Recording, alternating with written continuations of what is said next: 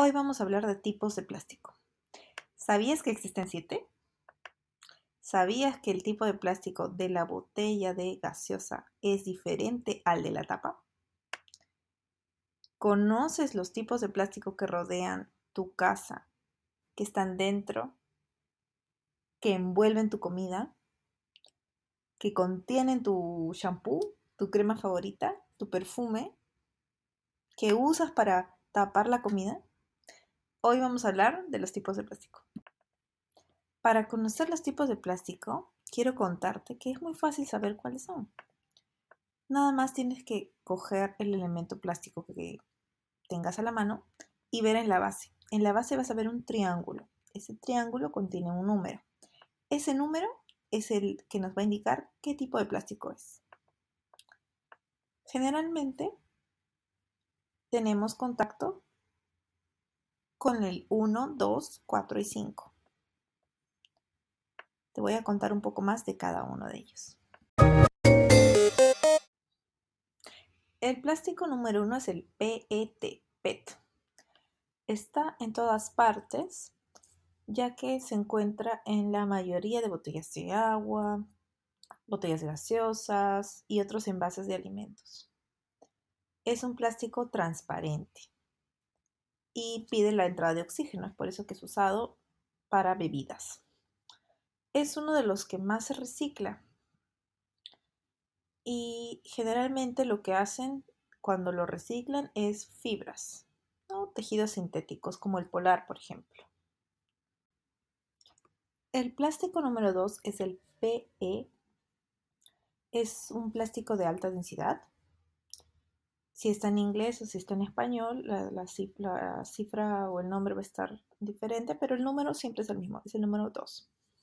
Es un plástico reciclable también y es el que encontramos generalmente en los envases de productos cosméticos como shampoos, como eh, también detergentes y en botes de perfumes, algunos que, que vienen en colonias o splash vienen en, botellitas de plástico tienen este número generalmente. El número 3 es uno de los más, más peligrosos desde su producción hasta lo largo de la cadena, hasta el final, hasta el producto final. Y es el PVC. Es, aunque no lo crean, así igual de tóxico, es usado para envolver alimentos. Por ejemplo, este, los, el papel film famoso, muchos de estos papeles transparentes son hechos de PVC. No sabía eso, ahora voy a tener más cuidado cuando compro, si es que vuelvo a comprar ese tipo de productos. El número 4 es el de baja densidad. Igual, depende si es que está en inglés o en español, la nomenclatura que vas a encontrar, pero cuarto que es el número 4. Es uno que también tiene bastante contacto con los alimentos, que se usa para envases que vas a congelar, ¿no? Es muy estable, es muy seguro. También para los envases que se exprimen, por ejemplo, eh, estos que vienen para con salsas de ketchup, por ejemplo, o con rellen, repuestos de, mm, de shampoos y cremas, hay cremas ahora que tienen repuestos, son hechas de esa, de ese plástico número 4. Y las bolsas de basura también. El número 5 corresponde al polipropileno y se usa mucho en construcción, en carcasas, en embudos, es uno de los plásticos también que tiene contacto este, en la cocina, porque hay, por ejemplo, espumaderas, cucharones que necesitan cierta resistencia al calor, son hechas de este polipropileno. Yo tengo varios de esos en la casa.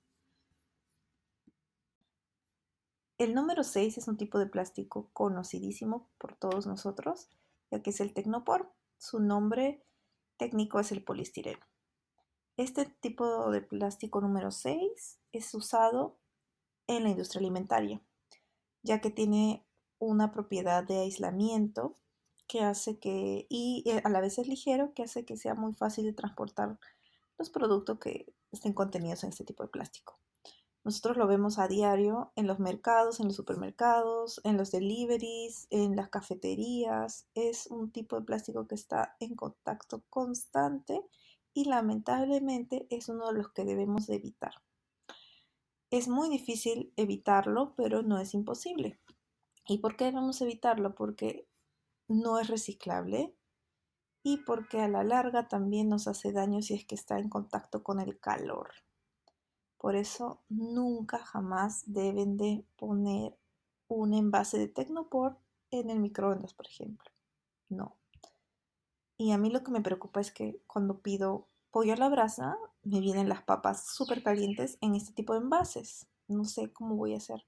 Pero es algo que se me viene a la mente, una preocupación ahí latente que tengo. El número 7 corresponde a otros. Si es que un elemento hecho de plástico no encaja en ninguna de las categorías anteriores, es eh, nombrada como 7. Entonces, si yo tengo un envase que dice 7, no necesariamente es igual a otro que también dice 7. Entonces hay mucha variedad y por lo tanto no sabemos si es que es reciclable o no. Entonces eso hace un poco complejo todo el tema de segregación de plásticos para ver en qué puede reciclarse. Los plásticos más seguros que puedes reutilizar y rellenar sin problema y, no van a desprender ninguna sustancia rara son el 2, el 4 y el 5. El 2, eh, el de alta densidad, eh, puede ser rellenado, reutilizado, no tienen riesgo de filtrado ni nada de eso.